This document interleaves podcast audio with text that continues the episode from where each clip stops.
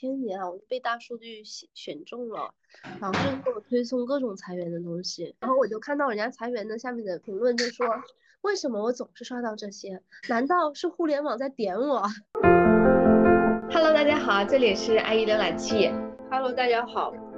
我是爱人富贵儿，我是艺人 summer。大家都听得出来，我们两个全部感冒了啊。所以这一期大家就凑合听，希望我们下期呢能回归正常。好的，好的。那我们今天聊的话题是什么呢？我们可以更新一下 Summer 之前那个辞职风波的一些那个结尾啊，总结一下我是通过什么手段，然后让我的这个补偿金能够有一个提升，是吧？嗯，对。那我就先说一下，我通过，嗯，在我们第一次录制这个节目到我们最终这个事情的结束。我将补偿金提升了大概十万，哇天呐，十万！这是我努力的结果。我是想总结几个点。目前年底，很多的小伙伴也遇到了这个事情，希望能够通过这个事情给到大家一些有效的建议，希望能够帮助大家度过这个难关。如果有不知道前情提要的，大家可以去看一下第一期的相关的介绍。我们现在就说一下，我在这个过程当中，基本上一个半月的时间，每个星期都在和呃人力去进行一次沟通，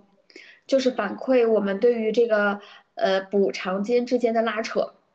然后在这个拉扯当中，嗯，先是需要去做到的是，你先要根据呃劳动法的一些规定去算出来你自己心里当中的那个标准价位。我们不管怎么样，公司它给的补偿金，它都是要有一个计算依据的，不可能是你想要多少就是多少的。嗯嗯，在这个里面也需要明确的就是二 N 和 N 加一的这个标准是能不能拿得到的问题。那二 N 基于每个人的状况不一样，如果你真的公司采取的是违法辞退，而且你的工龄又是比较长的话，那肯定争取二 N 是相对比较好的。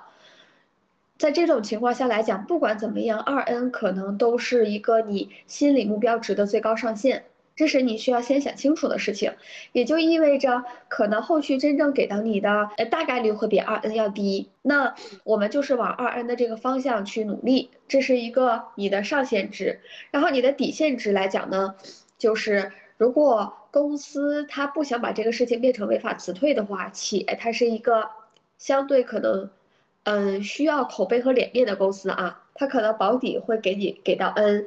那。就要从 n 到二 n 之间这个过程的拉扯，所以你的底线值和你的上限值是需要先明确的。嗯，那 Summer 你现在拿到的是哪一个档档位的一个赔偿呀？最后的结果来应该算 n 加二左右吧，比咱们预期的一个最低的一个线要高了一点点。对，第一次人力跟我谈的时候，到我现在拿到的这个金额是有一个大概十万左右的增幅。嗯，太厉害了。这个过程当中，这个金额的底线和上限需要非常清楚的，不然很容易就会变成像，呃，给我谈的第一次的这个金额，那我听着我我就接受了，那其实就也算是亏了嘛。人力不断的去跟你拉扯这个事情当中，他会会给你，比如说解除劳动关系协议的这个类似这样的通知书，但这个通知书其实它就是一个单方面的通知，意思是说。我现在通知你，我要跟你解除劳动关系，在什么时间节点？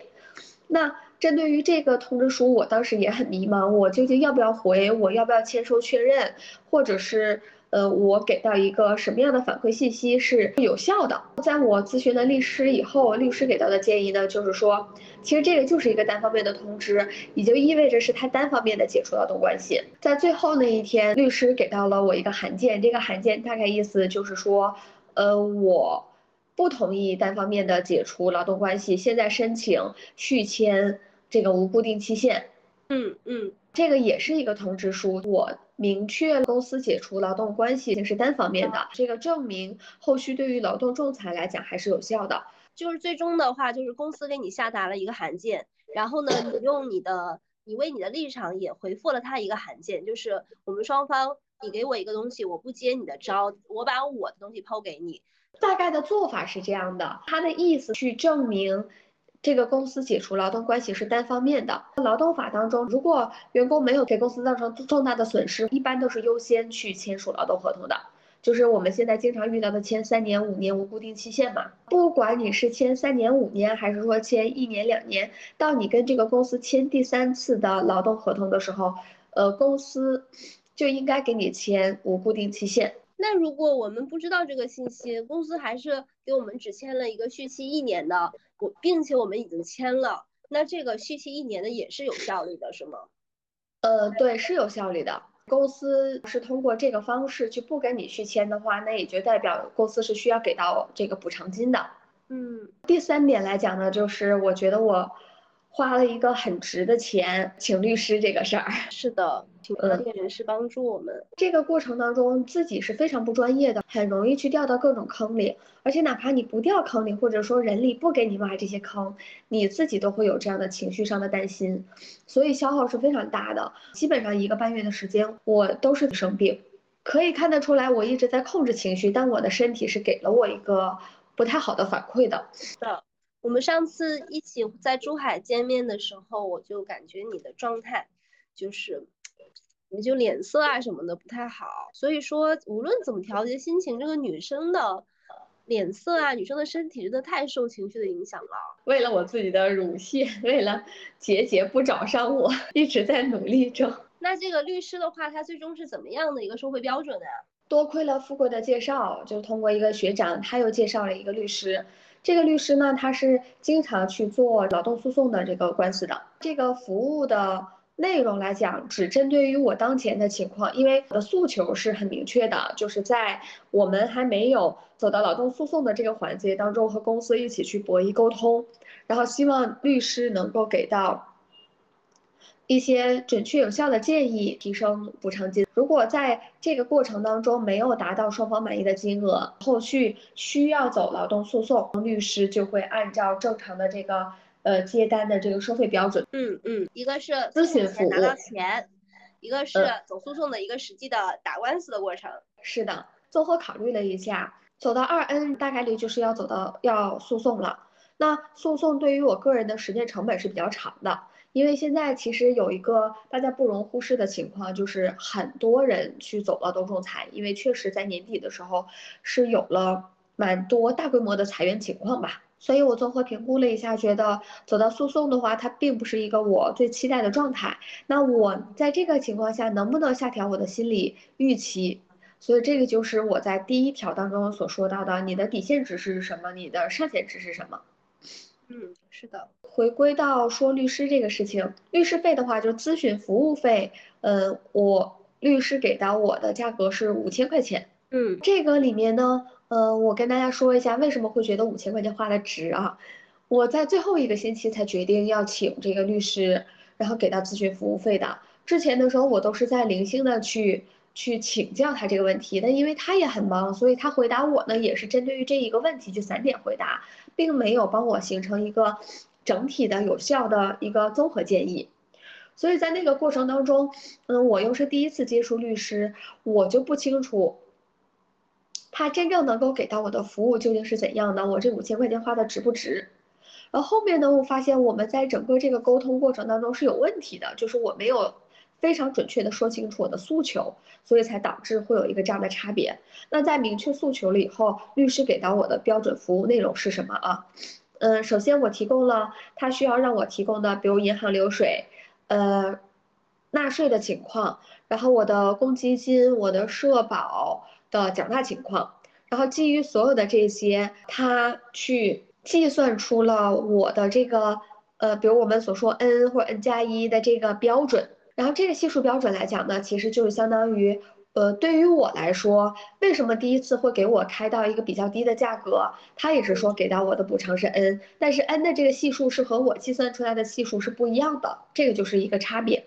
那律师给到我这个系数里面，其实就是按照劳动法去计算的标准，能够算得的，所以我也是觉得比较有信心。哎，那请问啊，就是你们人力他给到你的这个标准是？应该也是按照劳动法去算的吧？那中间就是会有这么大的差别，区别是在哪儿吗？让他让我们就是清晰一点儿。人力给我的标准其实不是按照劳动法的标准去计算的。那咱们一般所理解的就是我这个月工资多少，我就可能是税前工资，对吧？那税前工资的话，一般就是按照合同上面签的那个工资来算的，对吧？那那不就是那个合同工资乘以你的工作年限吗？还有什么别的东西？就比比比如说啊，打个比方，是不是呃合同工资里面不含一部分的社保或者是公积金怎么的要都算进去，才算是你真正的一个劳动法保护的工资？所以在这个情况下来讲，律师也让我提供了基本的证据。他通过他专业的判断，是觉得可以能够证明我这两家公司的呃合并司令是十年的这个情况。我给到的这几几条渠道来讲，都是在证明我的实际收入。按照劳动法的标准计算，是你倒推过去十二个月。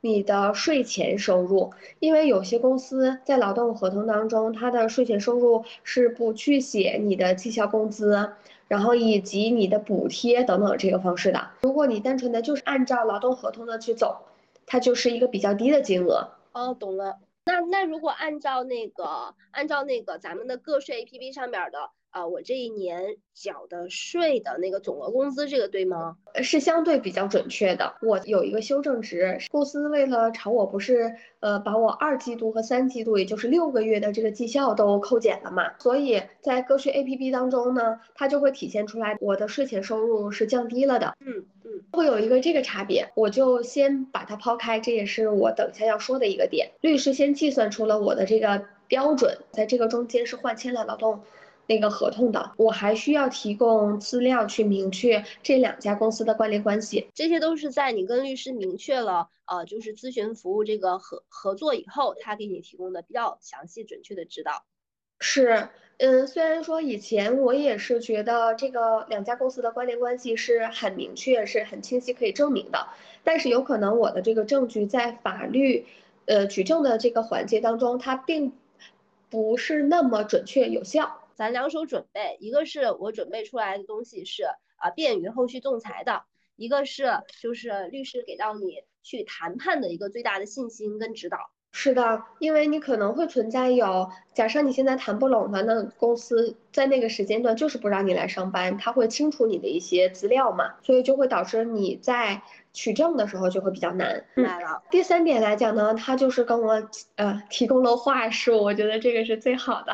就是跟 HR 谈判的话术。是的，当时他就明确了说，呃，如果他们完全介入了这个法律咨询的话，那呃就建议是由他们来进行一些反馈的，就是由律师直接和 HR 去谈。呃，也不是，就是要他们会给到话术我，然后再反馈。因为如果我嗯在没有和他们相互通气的情况下去反反馈，有可能会导致后续在呃劳动仲裁的时候会存在有一些缺失，可能会存在有这个不利的情况。嗯，我的回复基本上都是要么给律师看过，要么就是他们提供的，就指哪打哪。对，这样的话就嗯就放心很多了，心里有谱了。律师当时他给我的一个回复，我觉得非常好的一点哈，就是给大家借鉴一下。嗯，我们在最后还是针对于这个金额去做这个博弈嘛。那律师就明确了，我我这个补偿金的金额构成是这样的：第一，呃，是我们算出来的这个金额标准，以及律师是怎么算的，大概这个公式的情况是什么，都列了出来给我，让我明确，呃，给人力去看。第二点来讲，给到的内容呢，就是。嗯，因为公司辞退我的原因，并不是我的工作能力不能胜任，而是因为公司这个未来发展情况导致这个编制调整。那我我的主张就是需要将我呃六个月的绩效扣减补足给我。第三点来讲呢，就是嗯，在因为我也工作满了二三年是满了一年，尤其是我还在职就已经发了年终奖，但是我没有啊。所以第三点就是年终奖金额的这个发放，我的诉求补偿金呢金额构成就是这三方面。那第二方面为什么会说可以提出来企业很有理？那就是基于如果公司你不给我补足，那就有可能是你认为呃我的工作能力不能胜任？那如果这种情况下来讲，就比较容易去举证证明这个违法辞退。哦，就是他如果选择不给你补足扣掉的那部分，那么他就认为你不能胜任，他就需要举证啊，或者是他这个做法已经涉嫌了侵害了你的利益，你就可以去向二 N 这个方向去努力啦。对，是的，等于说跟他谈判的时候，就是你要不答应我这一条，那你就怎么怎么样了，然后就威胁一下他的这种感觉是吗？也不至于威胁吧，就是告诉他咱们是有有有备而来的。反正我我感觉我们的听众小伙伴们都很喜欢那种什么激烈的现场厮杀，我就大概说一下我当时怎么反馈的。我把这三条发出去了以后呢，呃，人力一看就感觉我肯定是有备的嘛。那第一条来讲，就是我证明了我是怎么样的计算标准，那人力就会跟我讲说啊，第一条是和我们那个薪酬岗的同事算出来的金额不一样哦。我说，嗯，我将我所有的这个收入情况。都给到了律师，他是按照劳动法的标准计算出来的。那如果你薪酬岗的同事认为这个金额是不对的，那麻烦把他的计算过程给到我。嗯，这个的主核心点就在于我是按照劳动法的标准计算的，哪怕你薪酬岗的律师算的再准确，那我们都是要按照法律的规定去走嘛。第二点，关于绩效这个事情，我说，嗯，既然公司就是人力，你们多次的强调。呃，辞退我这个事情是因为这个公司的方向发生了调整，那你给到我的补偿金嘛，那就代表着我的这个工作能力是没有问题的。嗯，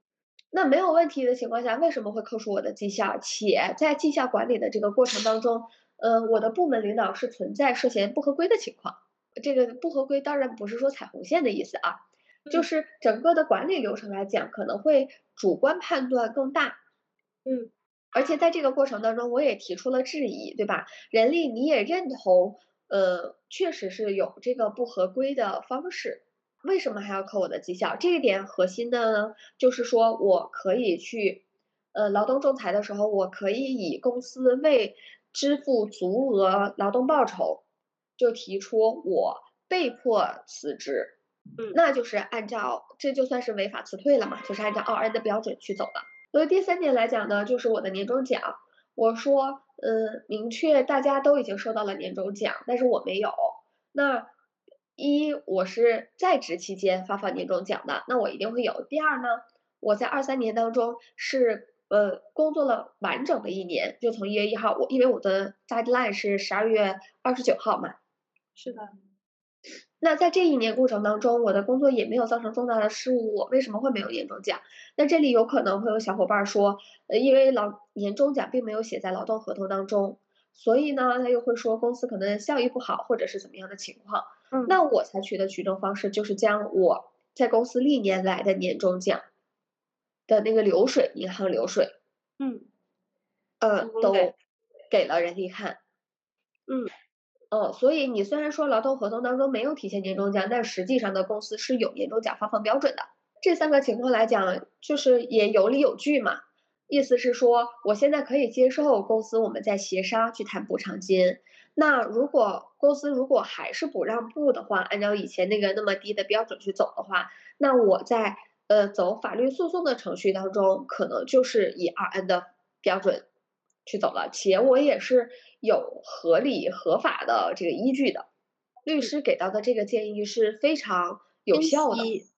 你这个词就是裁员这个事情，回顾一下，它是从什么时候开始的？十一月，感觉应该八九月左右就开始了。那是什么时候开始？就是呃，首轮你们那个领导跟你谈的嘞？九月？十一月？十一月？哎，那我们就是站在对方的。站我们站在公司的角度上，他为了把你裁掉，他做的动作，首先他做的动作是，呃，通过给你降绩效的方式，在部门内部让你认为自己的价值感缺失，然后把你的工资给降下来。正面的跟你通知是在十一月，然后由你的领导和你的上级、上级领导分别跟你谈话，然后呃，就是明确想要让你走人的这个想法。再接下来就是人我觉得对谈，嗯嗯，我觉得应该比这个还早，因为今年年初的时候，我们的这个领导其实是有一一轮调换的，然后来的呢，基本都是新的领导，所以没有太过多的这种嗯个人的接触吧，更多的都是在工作的汇报嘛。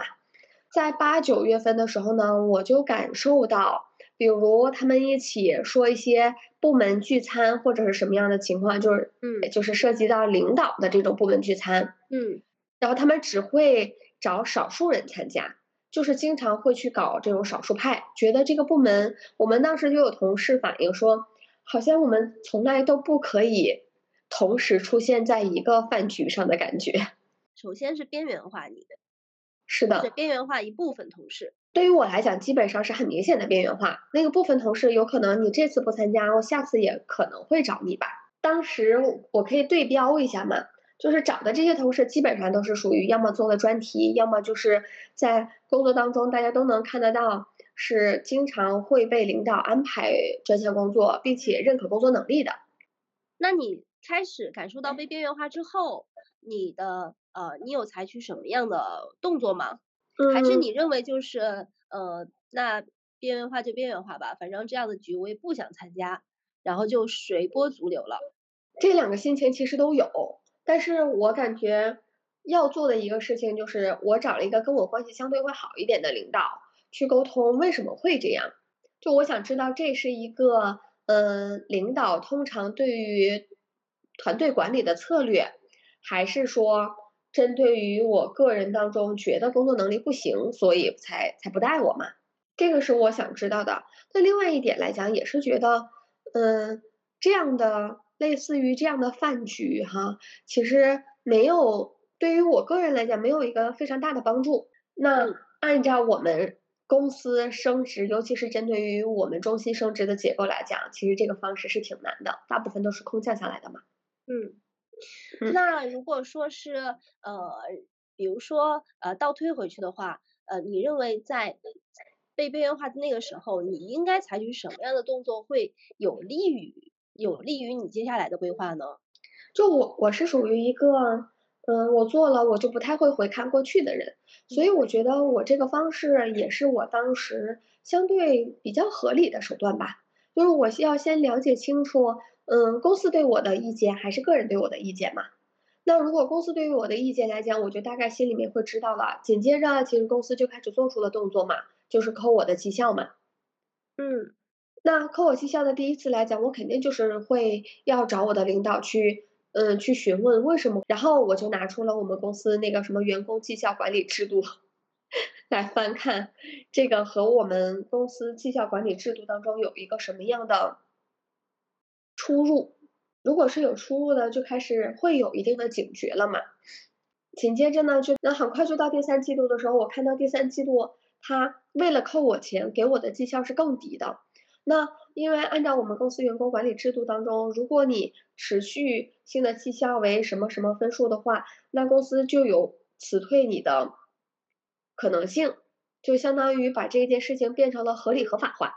我当时比较紧张的就是这个点，然后我就开始咨询情况，我就发现了在绩效管理当中，公司我们部门是存在这个漏洞的，所以后续再提交绩效表格的时候，我就做了一个准备。就是做录音嘛，录音当中还明确去说了，呃，这是我打过分的，呃，这个绩效表，然后烦请你，呃，帮忙打分。就意思是说，这个流程其实是一个不合理的流程。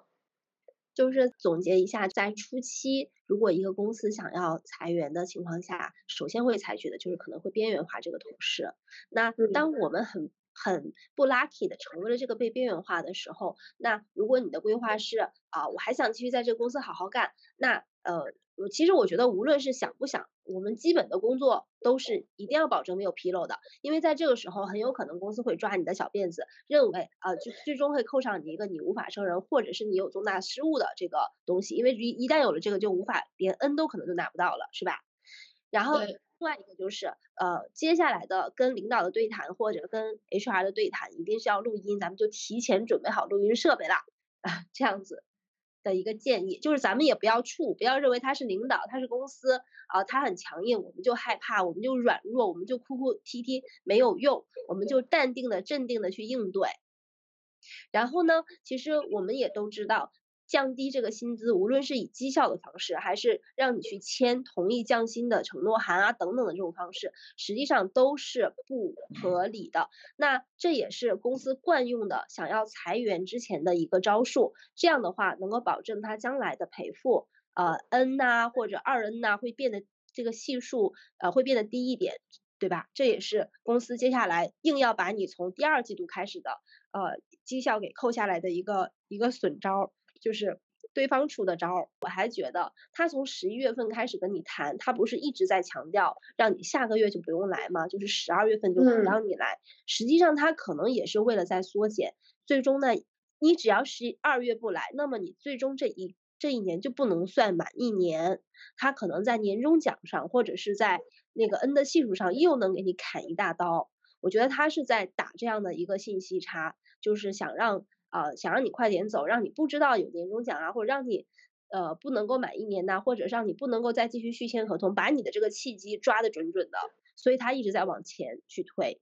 是在就是让我十二月三十一号之前就不来这个事情，主要就是为了发年终奖嘛。嗯，就是如果你当时已经不在职了，那年终奖公司很有理由就不给你发放了。是。嗯，所以我一直在坚持，坚持到了最后，他觉得这个事儿也过不了了。这个，所以其实也给小伙伴一个建议，就是啊，人力来跟你谈的时候，虽然表面上我们是被动的，啊，我们是被动的，但是我们可以拖，哎，我们可以化被动为主动，对吧？就是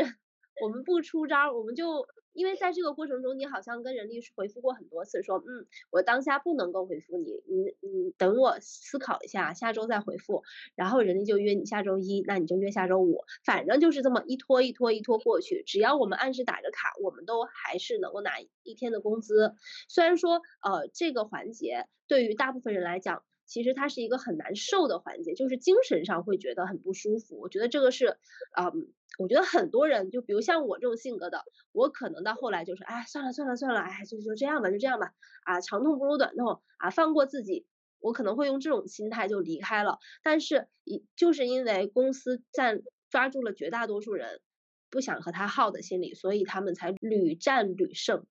那么，我们也可以从这个方面吸取一点经验。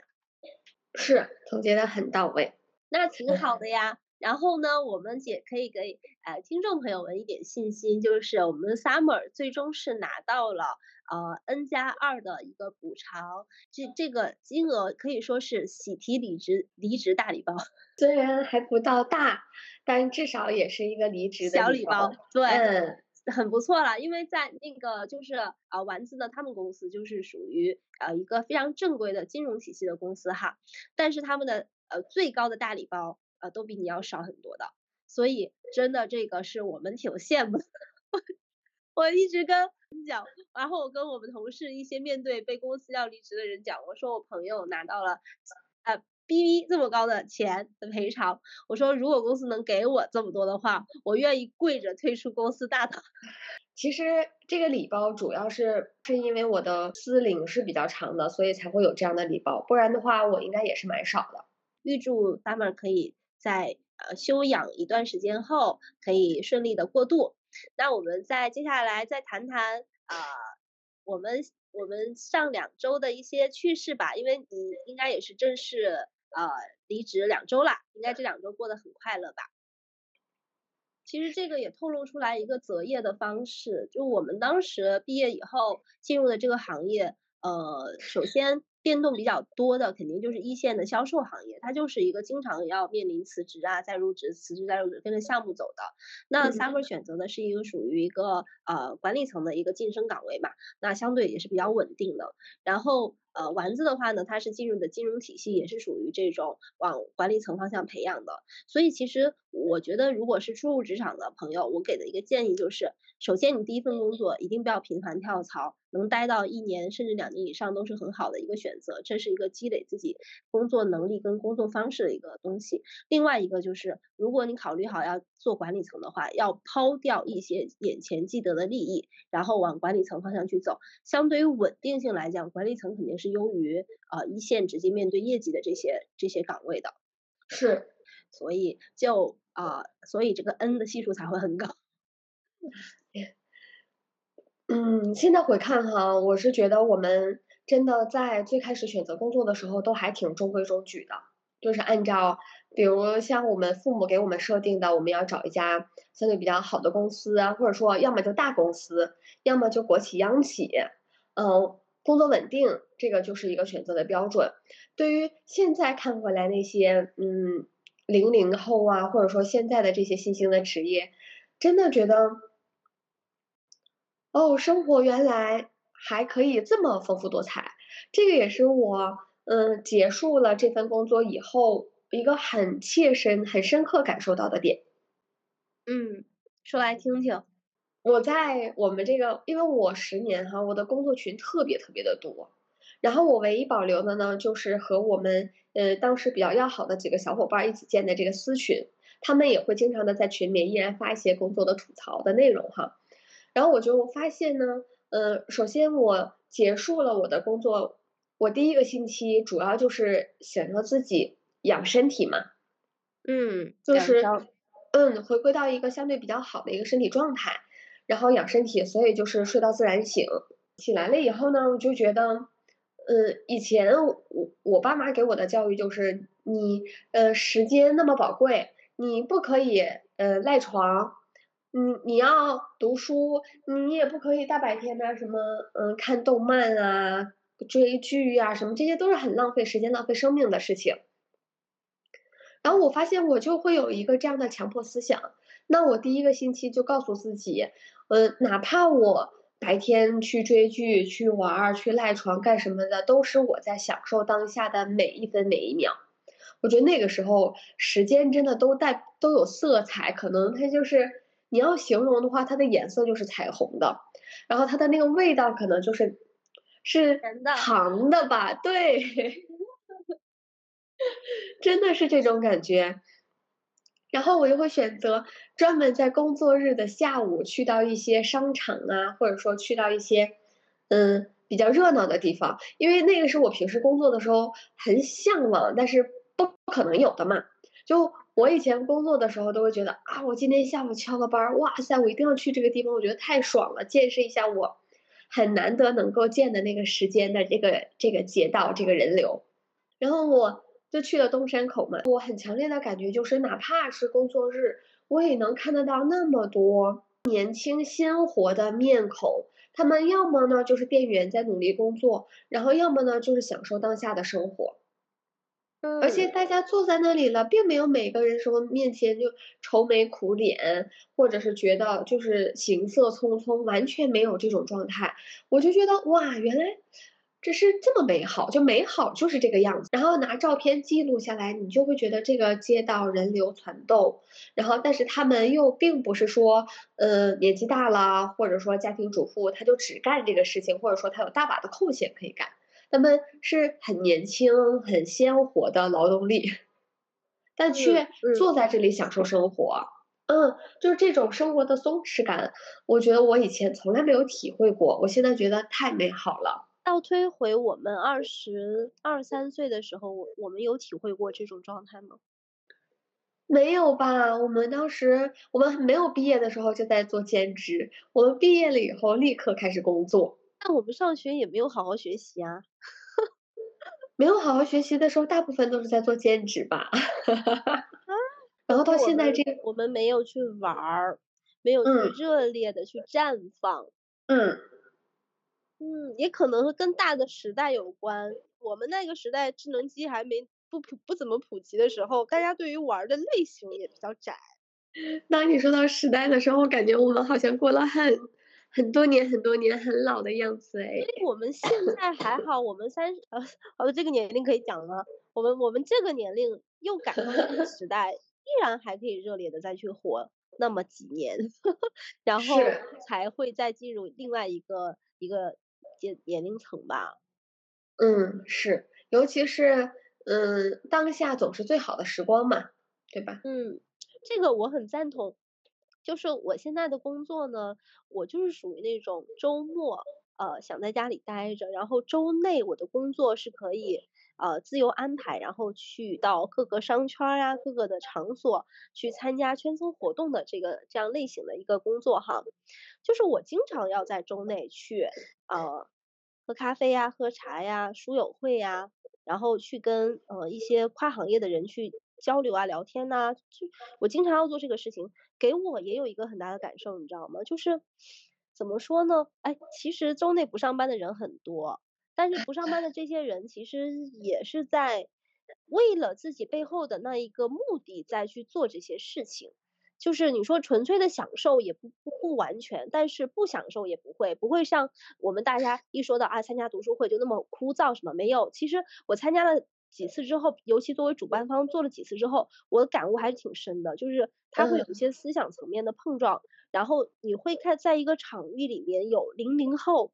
有六零后，就是这个跨时间之跨度，大家针对于一本所谓的。书的内容，这只是一个载体，去发畅所欲言自己的碰撞出的东西的时候，你就会感觉哇，这个场域很美妙，有妈妈，有爸爸，有年轻的小朋友，有年纪轻轻就是博士的人，就是这种，这是一个什么样的时代？其实大家有这样的缘分能坐在一起去聊，很很很难得的，我是觉得啊。然后我最近呢，嗯，你的感悟是？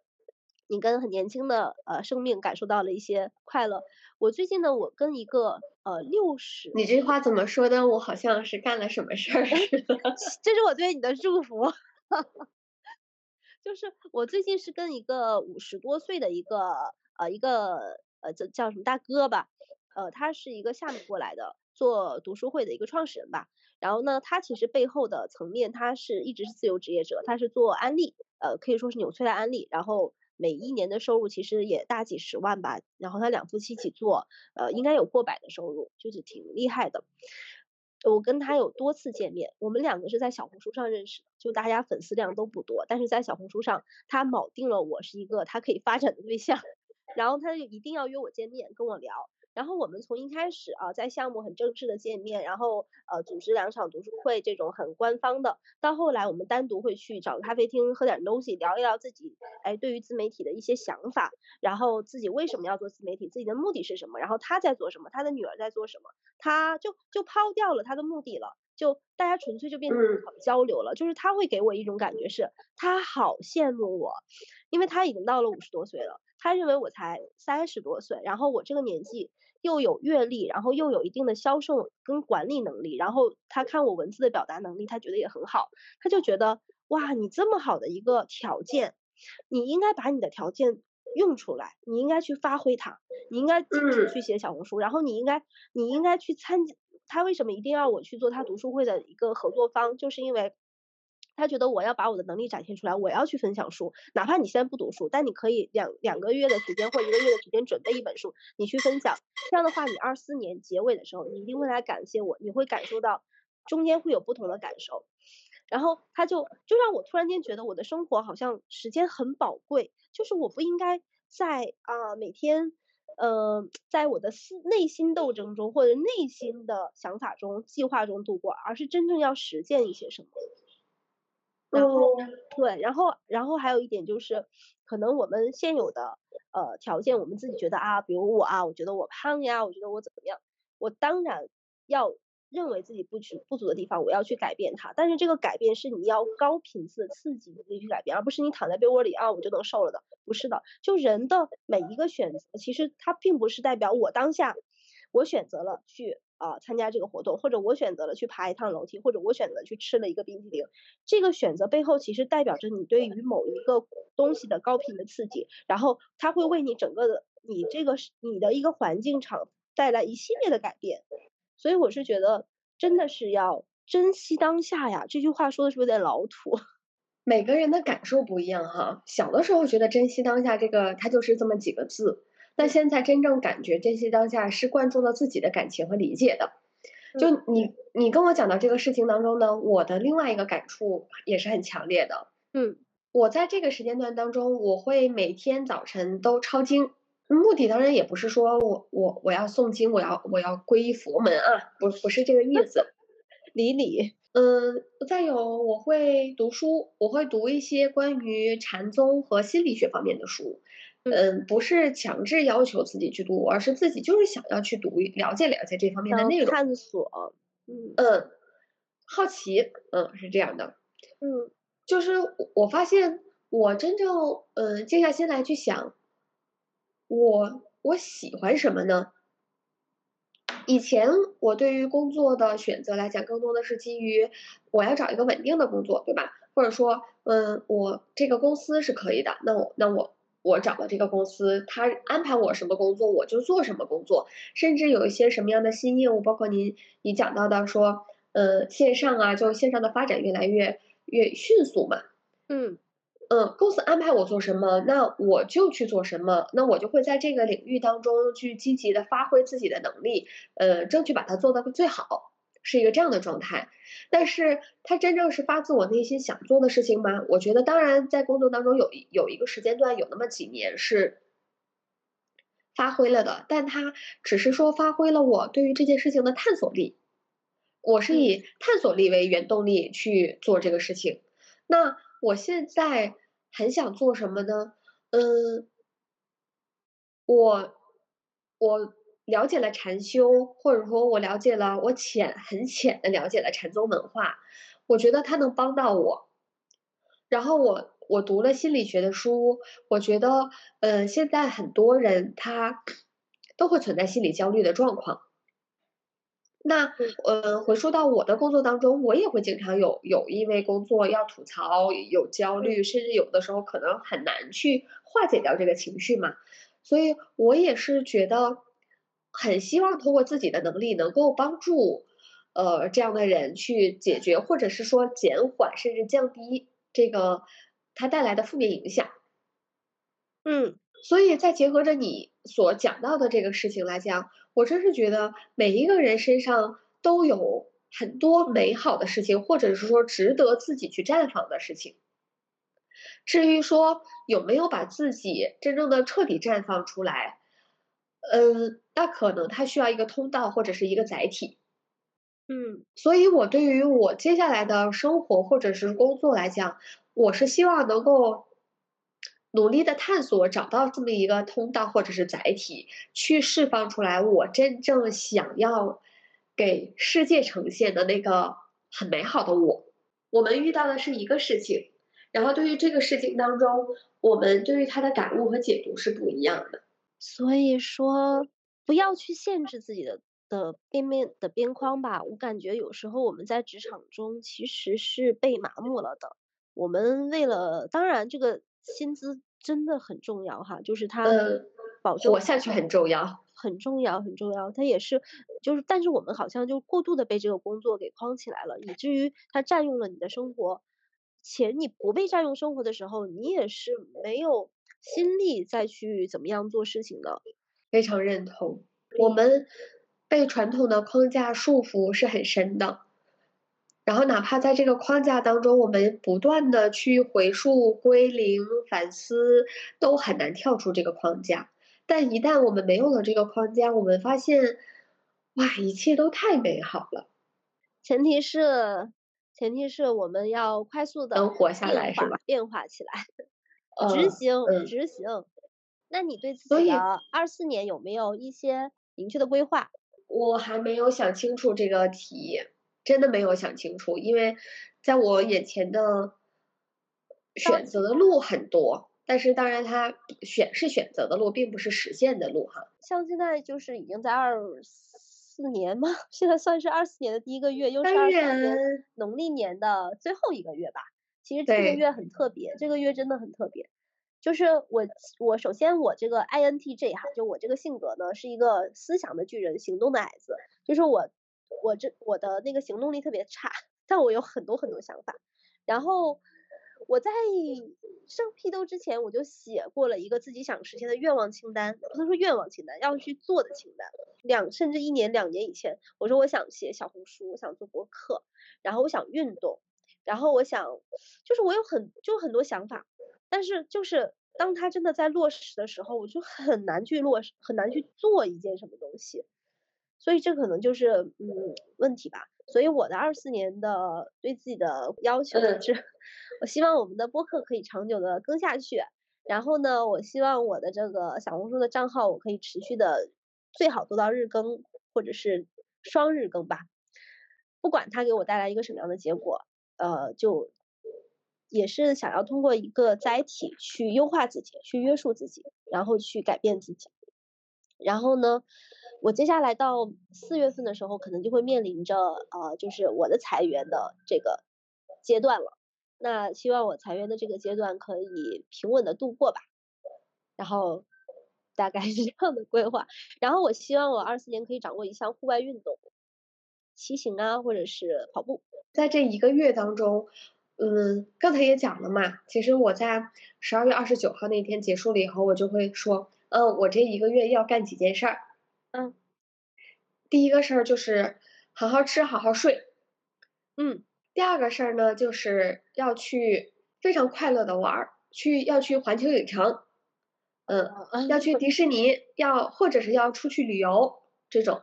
就是好好玩儿。然后我的第三点呢，就是想，嗯，好好学习。这个学习里面包括有，嗯，读书。或者是去参加那些禅修班，就很像，嗯嗯，体验学习，因为我感兴趣嘛。我觉得你现在可以开始落实去，呃，